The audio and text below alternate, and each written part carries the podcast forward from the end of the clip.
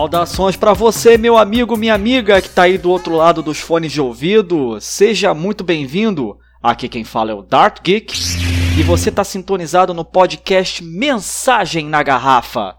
E, como o próprio nome já diz, esse podcast nada mais é do que uma mensagem na garrafa nesse vasto oceano chamado Podosfera.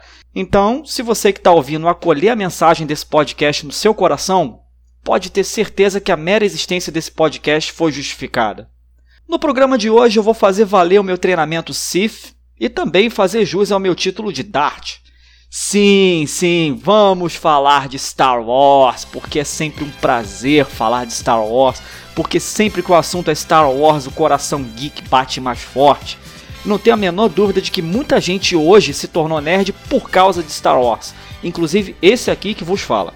Mas não, Infelizmente, ainda não é hoje que eu vou falar sobre a nossa amada trilogia clássica, nem sobre a trilogia prequel. Não hoje, mas um dia farei, prometo. Detalhe, eu amo a trilogia prequel tanto quanto a trilogia clássica, tá? Ao contrário do que muita gente diz aí, que acha as prequels ruins e tal. Sim, as prequels têm os seus problemas, mas cara, eu amo a trilogia prequel tanto quanto a trilogia clássica. Eu só não gostei mesmo foi dessa trilogia sequel, né? O episódio 7, 8 e 9, que foi essa trilogia mais recente, mas isso tudo é papo para um outro podcast. Por hoje, vou falar de Star Wars sim, mas vou falar sobre uma obra bem específica. Uma obra bem específica, no caso, do universo expandido de Star Wars. E aí eu tô falando do universo expandido, no caso, o universo expandido com o selo Legends, né? Porque depois que a Disney comprou Star Wars, tem essa divisão agora, né? Tem as obras que são canônicas, ou seja, que são a história oficial de Star Wars, e aquelas obras, aquelas histórias com o selo Legends, né? Ou seja, são histórias ambientadas no universo Star Wars. Mas, para falar a verdade, cara, muitas das obras do Legends eu considero como meu canon, tá? Eu não considero, por exemplo, a trilogia sequel como canon de Star Wars. Para mim, a continuação oficial de Star Wars pós episódio 6, pós Retorno de Jedi, é a trilogia Tron, cara, que um dia eu ainda vou ter oportunidade de falar aqui. Mas por hoje, eu quero ficar com essa obra em específico do universo expandido de Star Wars. E para falar dessa obra, cara, acho que nada seria mais justo do que deixar o próprio Darth Sidious em pessoa introduzir o tema. Então se liga só nessa pergunta que ele vai fazer agora. Você já ouviu falar da tragédia de Darth Plagueis, o sábio? Não. Eu achei que não. Não é uma história que um Jedi contaria. É uma lenda Sith. Darth Plagueis era um Lorde Sombrio de Sith tão poderoso e tão sábio que conseguia utilizar a força para influenciar os midichlorians para criar vida. Ele tinha tantos conhecimentos sobre o lado sombrio que até conseguia impedir que os que lhe eram próximos morressem. Ele conseguia mesmo salvar as pessoas da morte. Acontece que o lado sombrio é o caminho para muitas habilidades que alguns consideram serem não naturais. O que aconteceu com ele? Ele se tornou tão poderoso que a única coisa de que tinha medo era perder o seu poder. O que, é claro, ele perdeu. Infelizmente, ele ensinou a seu aprendiz tudo o que sabia. Então, seu aprendiz o matou enquanto ele dormia. É irônico. Ele podia salvar outros da morte, mas não podia salvar a si mesmo. E é possível aprender esse poder? Não com Jedi. E aí, você sabe quem foi Darth Plagueis, o sábio? Sabe como ele usava a força para influenciar a vida e a morte? Sabe como ele encontrou o Palpatine e treinou? Não? Então se liga aí porque o programa de hoje é sobre esse livro incrível chamado Darth Plagueis, escrito por James Luceno. James Luceno que tem aí uma experiência vasta em escrever livros no universo Star Wars, mas por enquanto eu vou falar só do Darth Plagueis hoje. Mas antes da gente falar propriamente do livro, eu tenho um pequeno alerta para fazer para você. Se liga só. Aviso de antemão que spoilers rolarão soltos e que a partir desse ponto você está por sua própria conta em risco. Ficou claro? Beleza. Se você quiser uma análise sem spoilers do livro, você pula para a seguinte minutagem: 21 minutos e 8 segundos. Pula para essa minutagem que eu faço um resumão do livro, sem spoilers, e aí depois que você lê o livro, você volta aqui no podcast, assina o canal e aí acompanha o nosso trabalho. Combinado? Feitos os devidos avisos, vamos ao que interessa. Dark Plagues é um livro que se passa 65 anos antes da Batalha de Yavin. Batalha de Yavin, que, como você sabe, foi o conflito que culminou na destruição da primeira Estrela da Morte, retratada numa Nova Esperança. Nessa primeira parte, a gente tem um Darth Plagueis ainda aprendiz, né? O Darth Plagueis ainda aprendiz sob os ensinamentos do Darth Tenebros.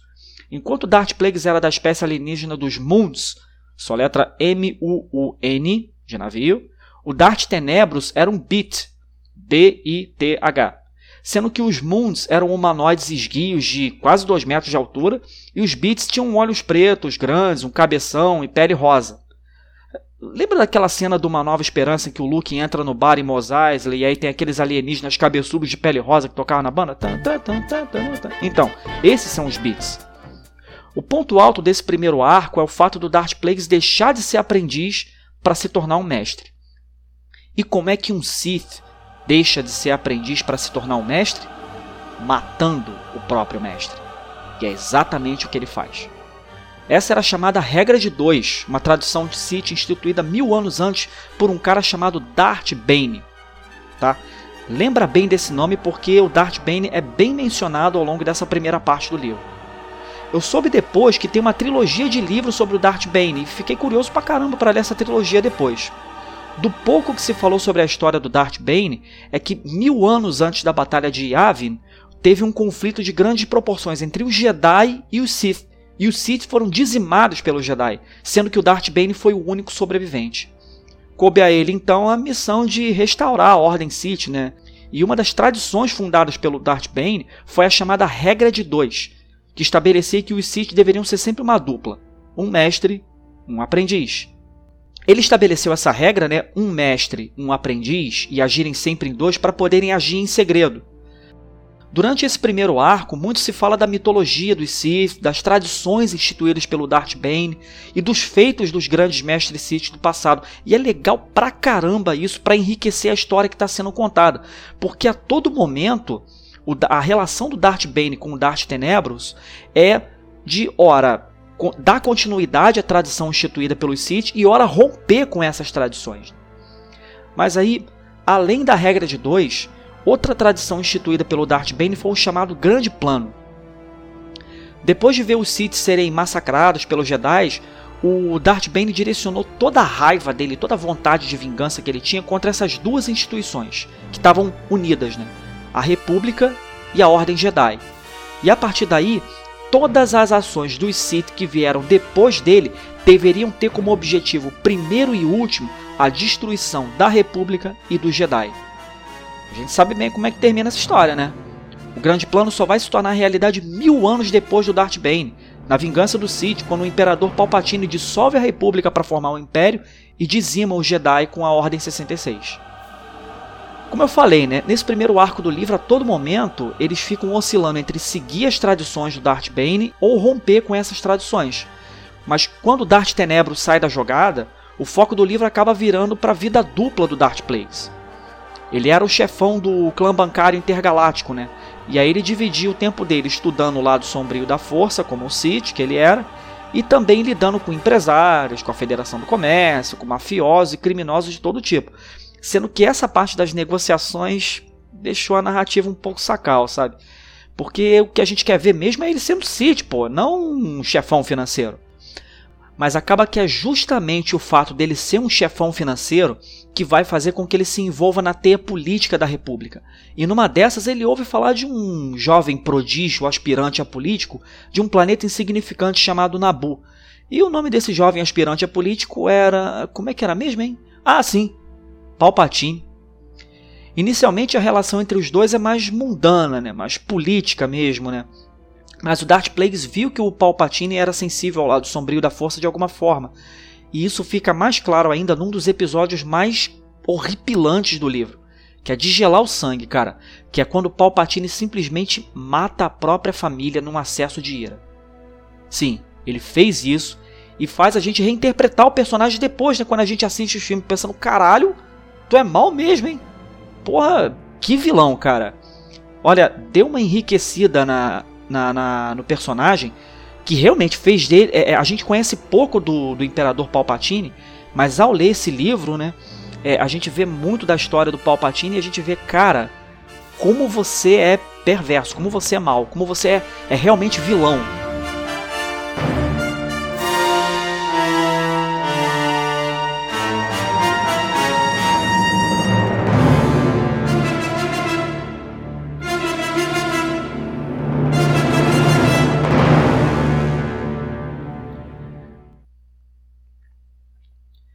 Bom, depois que os dois se tornam mestre e aprendiz, passam alguns flashes do início do treinamento do Palpatine.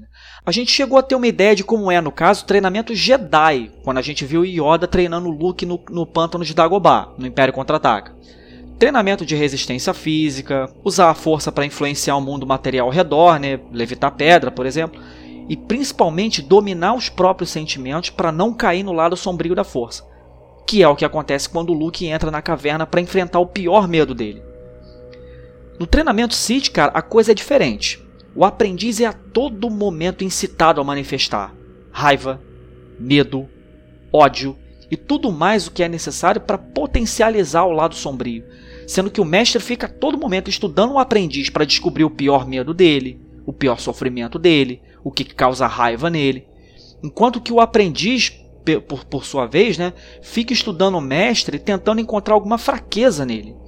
Inclusive, é justamente quando o aprendiz descobre uma fraqueza no mestre que ele explora essa fraqueza e eventualmente mata o mestre. E aí o aprendiz sacramenta a regra de dois.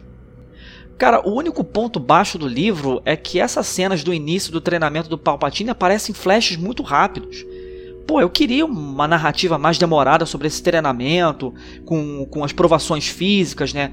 Dor, fome, frio, calor, cansaço. É, queria ver mais dele aprendendo a lutar, queria ver ele construindo o sabre de luz, mas o texto não se demorou muito nesse assunto. A partir daí, o livro se divide praticamente em duas narrativas, né? E aí, de um lado, você tem a, a carreira política do Palpatine, e do outro, você tem a vida dupla do Darth Plagueis, né? Como chefão financeiro e mestre no lado sombrio da força. Esse é outro ponto que ficou meio sacal no livro, porque a narrativa fica entrecortada demais pela alternância entre Plagueis e Sidious. Ele começa o capítulo falando do Darth Plagueis, aí ele para do nada, começa a falar do Darth Sidious no meio político. E aí você fica naquela, pera aí, porra, eu quero ver a conclusão daquele arco do Darth Plagueis lá, volta. Eu cheguei inclusive a pular alguns trechos sobre o Darth Sidious ao longo da leitura para ver como terminava um determinado arco que começou com o Darth Plagueis. Mas aí depois eu voltava, lia a parte do Darth Sidious e tal e ia seguindo. Mas aí numa dessas chegamos num dos pontos altos do livro, como o Darth Plagueis aprendeu a manipular vida e morte por meio da força. Para a gente responder essa pergunta, a gente tem que se lembrar de lá de quando ele ainda estava sendo treinado pelo Darth Tenebros. No livro fala que os Beats eram famosos por serem muito científicos, né? É, e o Darth Tenebros não era diferente. Ele era um dos devotos mais fervorosos do Darth Bane, e a ideia dele para realizar o grande plano era estudar o comportamento das midi-chlorians. Sim, as midi-chlorians voltaram aí à cena. E aí a ideia dele para consumar o grande plano era estudar o comportamento dos midi-chlorians naqueles que eram sensíveis à força, para de alguma forma tentar destruir o hospedeiro dessas midi-chlorians. Era o que ele pretendia fazer para destruir os Jedi, por exemplo. Os Jedi tinham uma determinada concentração midi-chloriana, ele estudava como que ele poderia atacar essa concentração midi-chloriana com um vírus, alguma coisa, sei lá assim, e aí matar o hospedeiro dessas midi-chlorians, né? Foi a partir desses estudos sobre midichlorians feitos pelo Darth Tenebros que o Darth Plagueis se interessou por estudar também o comportamento delas. Só que ele foi muito mais além. Ele queria consumar o grande plano e se consolidar é, na eternidade, na posteridade para isso. Ele queria ser imortal. Numa das luas de um planeta chamado Sojourne, o Darth Plagueis tinha uma fortaleza. E nessa fortaleza ele criou um laboratório com vários espécimes de várias raças diferentes que ele usava para observar o comportamento das midichlorians quando o hospedeiro estava em processo de morte. Cara, é, é cruel, mano. Ele, ele, ele, ele submete os espécimes a um processo de morte para poder ver como as midichlorians se comportavam na, no, no, processo de morte, para que ele pudesse então manipular essas midichlorians. Foi isso que ele fez, por exemplo, com um personagem muito legal que apareceu no livro, que foi o Darth Venamis. O Darth Venamis também era discípulo do Darth Tenebros. Ué, mas e a regra de dois? Não eram sempre dois, um mestre e um aprendiz? Era, mas a geração dos Sith no qual Darth Plagueis fazia parte já estava rompendo com muitas tradições dos Sith instituídas pelo Darth Bane. E o Tenebros já havia rompido com a regra de dois, tendo mais de um aprendiz, sendo que um aprendiz não sabia da existência do outro, né? O Darth Venamis era um beat também, igual o Darth Tenebros. E depois que ele descobriu a morte do mestre, ele foi confrontar o Darth Plagueis na lua de Sojourner na porrada, no sabre de luz mesmo. E ficou uma cena realmente muito maneira, né? E acaba com o Darth Venamis sendo derrotado. O Darth Plagueis então obriga ele a ingerir uma planta venenosa para entrar em processo de morte, porque ele queria ver o comportamento das midichlorians em alguém que estava morrendo e que usava o lado sombrio da força, e não mais nas espécimes rudimentares e pouco sensíveis à força que ele tinha. O Plague submete os espécimes dele a várias mortes seguidas de retorno à vida. E o Darth Venamis foi uma dessas espécimes. Ele ficou o tempo todo num tanque de Bacta, morreu e reviveu segundas vezes, e só depois de muito tempo, quando o organismo do Darth Venamis começou a fraquejar, foi que o Darth Plagueis permitiu que ele tivesse uma morte definitiva. Olha, eu confesso que eu cheguei a sentir um pouco de pena do Darth Venamis. E agora você já pode responder a pergunta do Darth Sidious sobre como o Darth Plagueis dominou a vida e a morte por meio da força. Paralelo a essa história do Darth Plagueis, a gente também acompanha a trajetória política do Palpatine, né? E essa é uma parte legal porque, cara, é um fanservice atrás do outro. Ao mesmo tempo que mostra de forma embrionária algumas coisas que a gente vai ver depois na trilogia prequel, a gente também vê personagens que são queridos por nós, cara. Como Qui-Gon, Obi-Wan Kenobi na época que ele era Padawan, o Conde Dooku na época que ele ainda era mestre Jedi e até a Padme a criança aparece. O James Luceno foi muito feliz na construção das cenas em que esses personagens aparecem, cara. Muito legal mesmo. Se no episódio 1 a trama política central é como que o então senador Palpatine se tornou chanceler supremo do Senado da República, a trama política do livro é sobre como que o Palpatine passou de assessor político a senador, que também foi uma trama muito bem construída. Ao mesmo tempo, né, a gente começa a ver aparecer também a Federação do Comércio e a relação dela com Nabu, que vai desembocar no embargo econômico que a Federação vai fazer contra Nabu, que a gente vê no episódio 1, A Ameaça Fantasma. Mas o mais legal mesmo é a aparição dos personagens, cara. O Conde Dukan, por exemplo, que na época nem Conde era, e sim Mestre Jedi Dukan. O livro já mostra o quão insatisfeito o Dukan estava com a Ordem Jedi e com a política da República, porque sente só a insatisfação dele. A República não tinha exército. Então, sempre que tinha um problema em algum planeta que carecia de intervenção militar, quem é que ia lá resolver a parada? Os Jedi, é claro. E aí nisso muitos Jedi morriam. E aí esses planetas, né, que estavam passando por dificuldades, que careciam de intervenção militar, se sentiam desamparados pela República. E aí esses planetas começam a fazer movimentos separatistas. E a gente vê já no livro a inclinação do Conde Dukan para esse lado separatista que vai desembocar na Guerra dos Clones. O Qui-Gon aparece pouco, mas o suficiente para fazer a gente abrir aquele sorriso, cara. Obi-Wan também aparece só no finalzinho. Cara, até o Anakin criança aparece. Mas cara, uma das aparições mais maneiras que eu vi no livro foi a do Darth Maul. No livro a gente vê como que o Darth Sidious encontra o Darth Maul ainda bebê e treina ele para ser uma máquina de lutar, cara. Porra, muito maneiro. Enquanto que o Darth Plagueis seria o mestre da força sombria, o Palpatine seria o gênio da política. E o Darth Maul seria o executor que colocava a mão na massa quando tinha que, por exemplo, assassinar um inimigo político ou coisa do gênero. Darth Maul também sofreu muito no treinamento dele, cara. Porra, não chegou até infância. Eu, eu também olhei para ele assim, cara, eu cheguei a sentir certa pena dele também.